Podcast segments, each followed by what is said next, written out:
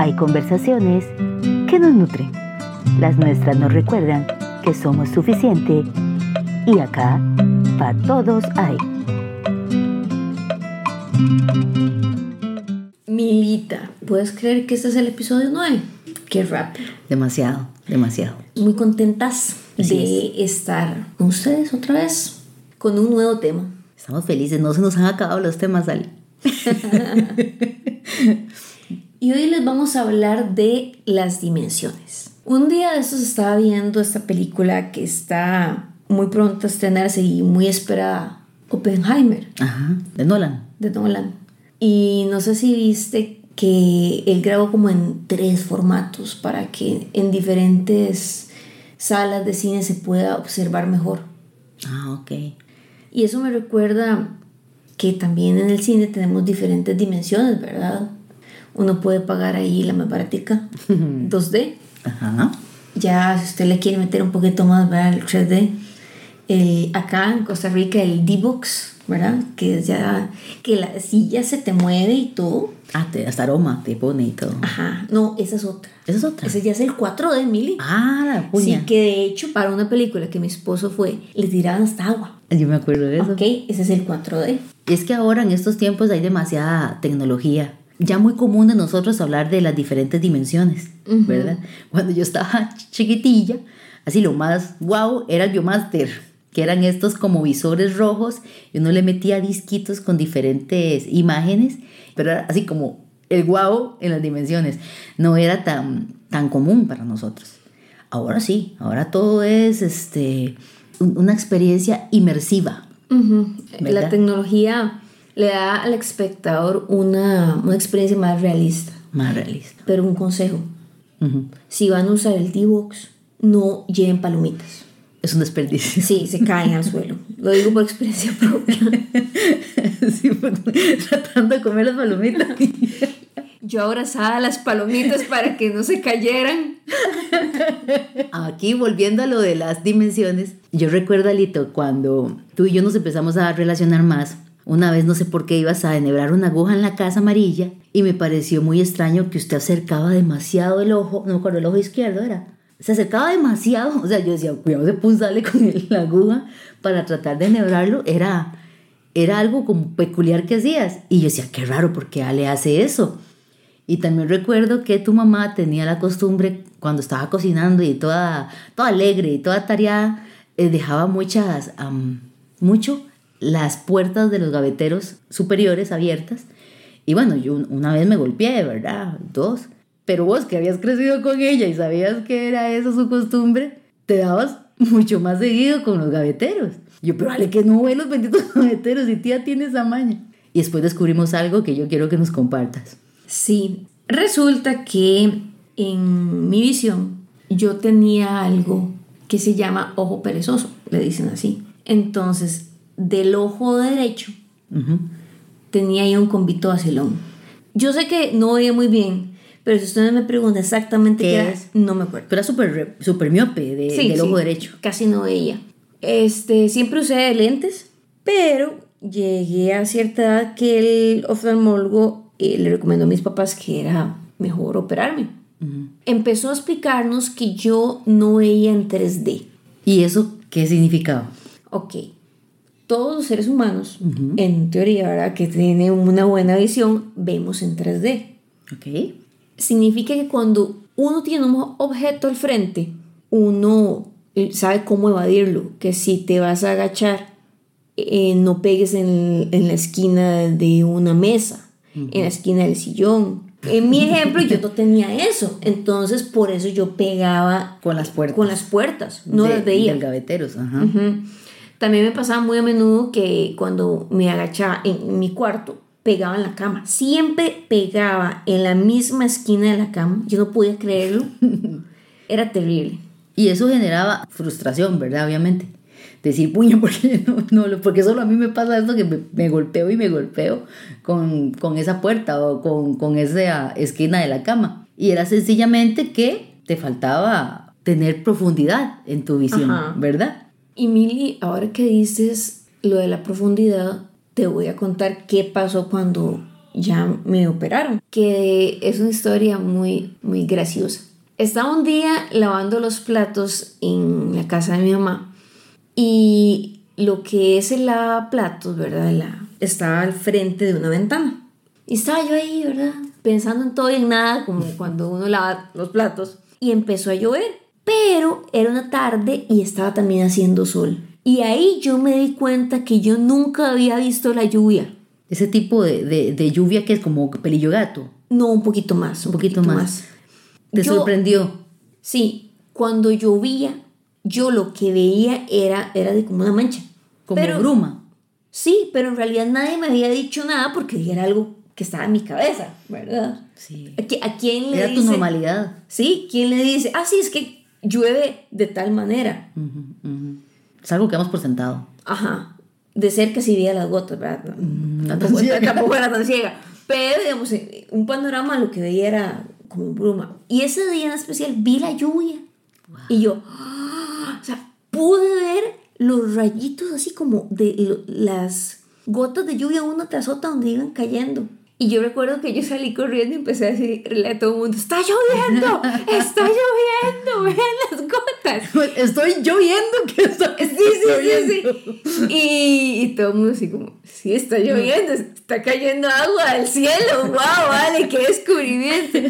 Pero en realidad nadie me entendió hasta que di esta explicación, ¿verdad? Sí, claro. Realmente fue una sensación hermosa porque la capacidad de asombro tuya tenía que ser así. Era la primera vez, Sí. ¿verdad? Que lograbas ver en todas las dimensiones la lluvia.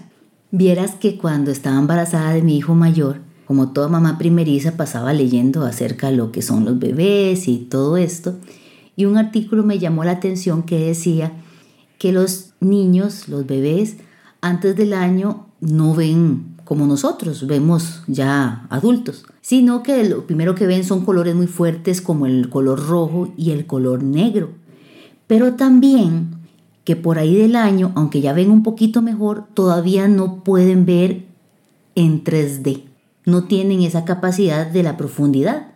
Entonces, es, esa es la razón por la cual es tan peligroso que estén cerca de desniveles, de escaleras, porque no tienen esa capacidad de ubicarse en el, en el espacio y darse cuenta que están al filo de, de- de una grada, ¿verdad? O algo así. Eso me, me recuerda al Te la dejo picando de la semana pasada, Ajá. que se los repito por aquello de que se hayan brincado ese episodio. Cuando yo era niño, hablaba como niño, pensaba como niño, juzgaba como niño, mas cuando ya fui hombre, dejé lo que era de niño. Y vieras que al pasar el tiempo he notado que me veía a mí misma en primera dimensión. Pero conforme mi relación conmigo misma se volvió más profunda, o sea, he dejado de ser niña, noto detalles míos que no esperaba encontrar. Algunos me agradan, otros me asustan, otros me retan, pero todos soy yo. Y esto es importante destacar. La manifestación de una dimensión oscura mía no demerita las otras de luz. Y no hablamos Ale, de ser unos corruptos descarados y por tener X virtud justificar un montón de actitudes nocivas por otras, ¿verdad? Lo que hablamos es que el aceptar todos los aspectos de mí es liberador y le quita mucho poder al síndrome del impostor. Además, entender esto ayuda a perdonar y a perdonarnos. Y es útil para sobrellevar relaciones laborales, familiares, de amistad.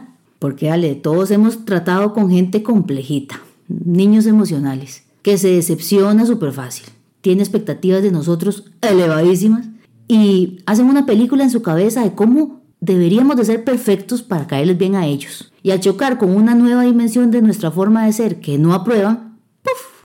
se rompe el encanto. Ahora somos malos o indignos. Eso demuestra la pobre relación de esa persona con sí misma y de ahí su falta de empatía. Al relacionarnos pasamos por etapas. Al conocernos, lo que ven los demás de nosotros y viceversa es como la primera dimensión. Y vos sabes, Mila, que a la primera dimensión se le da demasiado peso. Nosotros, y digo nosotros porque es algo que todos hemos hecho, idealizamos a personas. Y luego, cuando cometen un error, los bueno, ahora se dice, los cancelamos Sí. De una manera rapidísima. Sí. Y usamos parámetros realmente que son vacíos.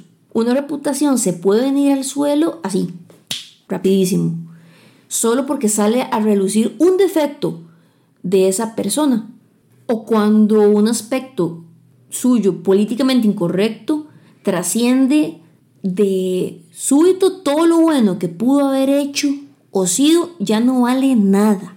Buscan algún defectillo suyo para quitarle valor a la opinión de alguien ante la sociedad. Entonces buscan una faceta suya oscura para traerlo abajo, para humillarlo públicamente o incluso minar esa credibilidad que pueda tener su opinión en A o, o B. Es una, una estrategia que se usa muchísimo en la, en la política. Lo que yo me pregunto, Ale, es si no será que colgamos del cuello de los demás el peso que nos negamos a asumir nosotros mismos, porque esperamos que otra persona asuma el reto de ser perfecta. Sabemos que nosotros no lo somos, pero ese debe de serlo. Y yo tengo lecciones maravillosas que aprendí de gente que admiraba y que después hicieron cosas que no compartía yo y ya no, no sigo cercana a esas personas. Pero esas lecciones sí las atesoro. Ahora te hago estas preguntas. Si nos damos cuenta de que tienen áreas oscuras otras personas, deja de ser valioso lo que antes nos compartieron que era luz. Si tu mamá es muy buena cocinera, pero no es buena madre, su comida deja de saber bien. Si es inteligente en matemáticas, puede ser malo con las finanzas. Si soy gracioso, no puedo ser inteligente. Y es que podríamos seguir con un montón de ejemplos. Ujú. La primera dimensión es la primera impresión que damos a los demás. Ujú. Es como si fuéramos una cebolla. Ajá. Es la primera capita de la cebolla. La capa exterior. Ahí podemos, qué sé yo, meter los modales. Ajá. Mm, Salude cuando entra este, a un lugar. eh, no ponga los codos sobre la mesa. No mastique con la boca abierta. Son un montón de cosas que de la primera impresión depende mucho que se te abran o te cierren puertas. Es importante en ese sentido. Pero también muchas veces la gente le da tanto peso a esa primera dimensión que desmerita o tira a menos las capas más profundas de la cebolla. Por ejemplo, la segunda dimensión sería cuando ya entramos en confianza. El compartir detalles nuestros como nuestro sentido del humor, como gustos, y posiciones ideológicas, ¿verdad? ¿Qué partido soy? Si de la izquierda o de la derecha.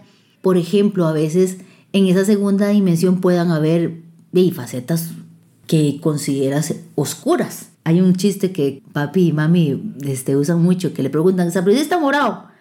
Entonces papi es liguista, entonces papi dice, eh, le dicen, ah, morado. Ay, dice, ay, algún detalle tenía que tener, ¿verdad? Pero es, el, el vacilón es que en esa segunda dimensión en la que hay cosillas que tal vez no me agradan de esa persona, es algo que es manejable en esa dimensión de amistad, en esa dimensión de conocernos.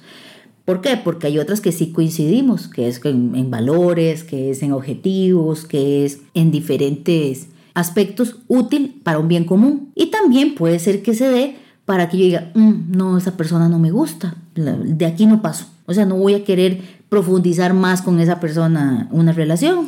Sí, porque tal vez esa sombrita puede ser un no negociable. Un no negociable nuestro. Un paréntesis nada más, Mila.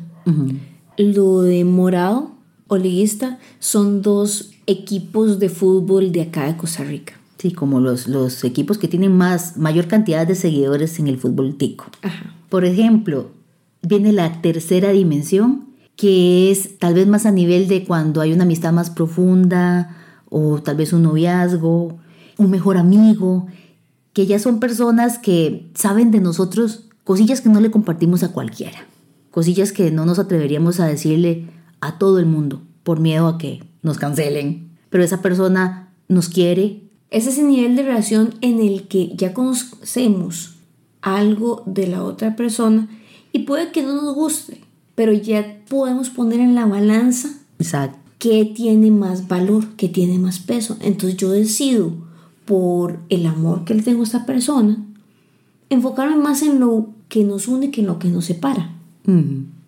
Y luego viene la cuarta dimensión. Y esa, para mí, es muy escasa. Esa, tal vez en parejas de años, décadas juntos ya exista. Con una persona y un alma gemela en el sentido de un amigo que es como, como si mi es alguien que en verdad me entiende muy bien. Con Dios, en mi caso. Que es alguien que conoce lo peor de mí, pero su nivel de empatía es tanto que yo sé que no, no me va a rechazar nunca. Hay un, hay un canto. Yo pienso en cuarta dimensión, en relación, y yo pienso en, en ese canto. Y, dices, pues tengo que cantarlo porque si no, ¿verdad? si no siento que no fui redondita en la explicación. Dice así, atráeme a ti, no me dejes ir, rindo todo una vez más a cambio de tu amistad. Yo te anhelo a ti, solamente a ti. Y aquí viene la parte.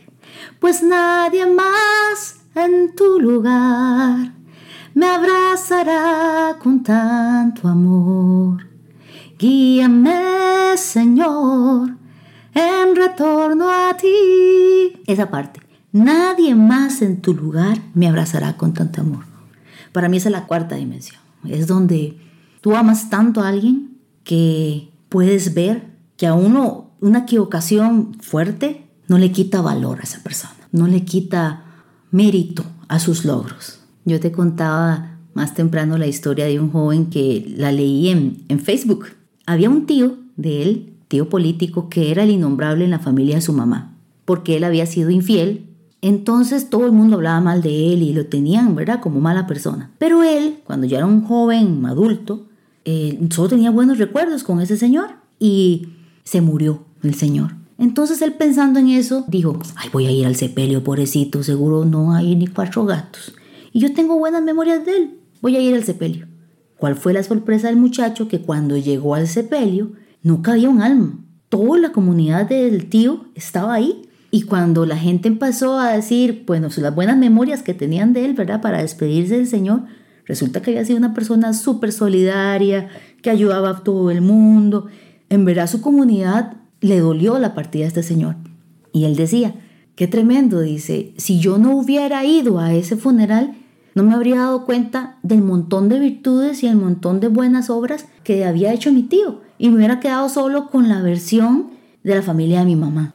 Para mí, ese ejemplo de ese muchacho explica esto de las dimensiones, en el sentido de que lo que yo hago mal o lo que está mal en mí, que no es de ninguna manera justificable, o sea, yo no estoy justificando lo malo de nosotros, lo llamaremos aquí nuestro lado oscuro, no tiene por qué traer al suelo lo bueno.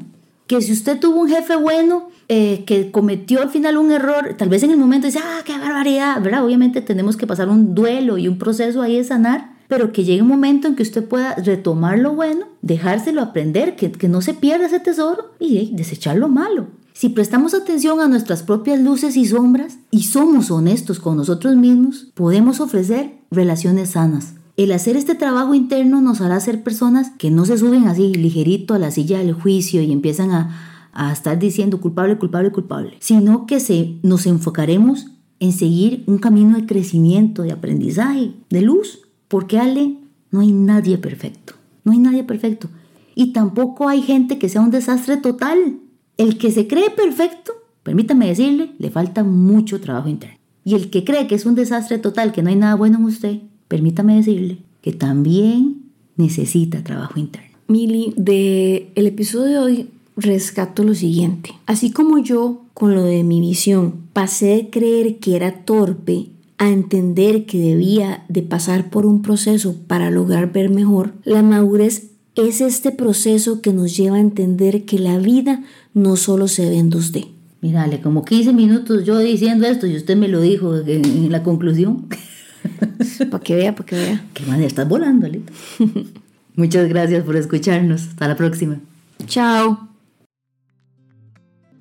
Hay ideas, frases o palabras que nos generan preguntas o nos llevan a respuestas, porque quedan ahí en nuestra cabeza rebotando cual bola en una cancha de juego.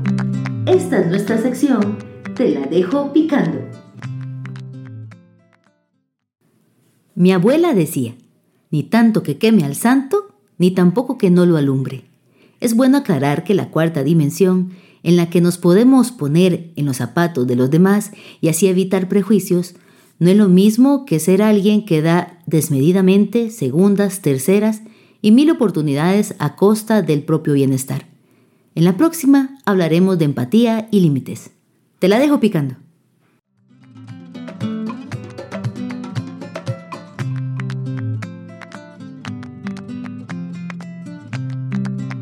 Gracias por acompañarnos. Nos encontramos la próxima semana. Te recordamos que en Instagram y Facebook somos Identidad para Todos Hay.